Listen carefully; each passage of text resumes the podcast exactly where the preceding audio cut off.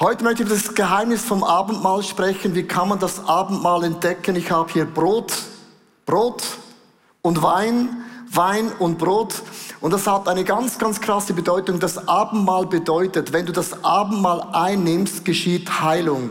Es geschieht Vergebung. Es entsteht Kraft. Es entsteht Freude. Es entsteht Hoffnung. Es entsteht einen Neuanfang. Und es entsteht auch eine Gemeinschaft mit anderen Frauen und Männern, die auch an diesen Jesus glauben. Die ersten Christen hatten immer am Sonntagabend zusammen das Abendmahl eingenommen. Wir lesen aus der Apostelgeschichte, und zwar der Sonntag war der erste Tag der Woche, und sie haben gefeiert, was haben sie gefeiert? Den Tod von Jesus Christus und auch die Auferstehung. Ich habe ein Bild mitgebracht, weil viele denken, Jesus starb am Kreuz, total schön geschminkt und äh, schöne Haare.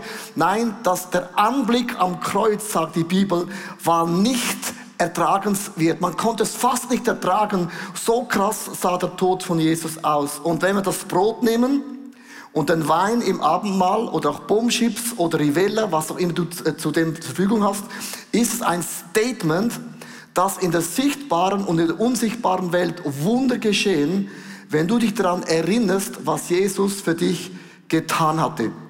Warum nahm Jesus Brot? Und Wein. Viele denken, Brot ist einfach so, kann man kaufen, sondern das hat man irgendwie erstellen müssen und ein Wein ist auch erstellt gewesen.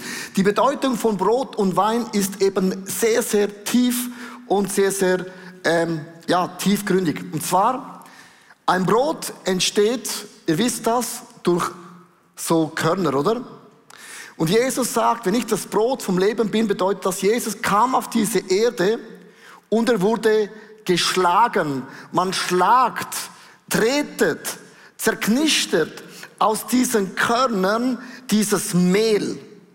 Mit anderen Worten, ein Brot entsteht nur, wenn etwas gemahlen wird. Man zerquetscht etwas raus. Und Jesus sagt, in mir wurde im Garten Gethsemane etwas rausgequetscht, etwas rausgedrückt.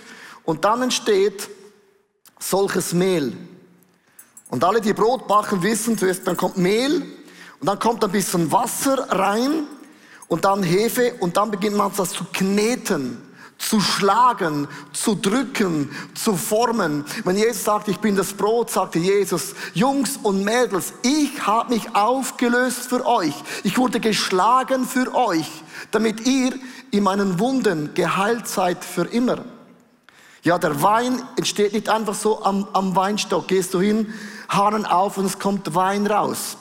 Wenn Jesus sagt, ich bin der Wein, sagte Jesus, man nahm dazu mal solche Trauben und man ist mit den Füßen drauf getreten. Und wenn man drauf tretet, dann kommt dieser Saft raus. Und Jesus wurde im Garten Gethsemane, Gethsemane heißt die Ölpresse, er wurde getreten, er wurde gepresst und was rauskam, war pure Liebe für deine und meine Sünden und Fehlern. Und das ist die Bedeutung vom Abendmahl.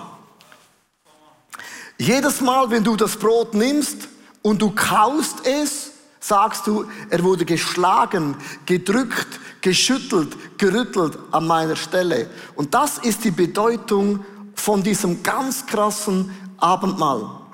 Ich hatte vor äh, zwei Wochen das Abendmahl eingenommen in einer Krise in deinem Leben. Da lohnt es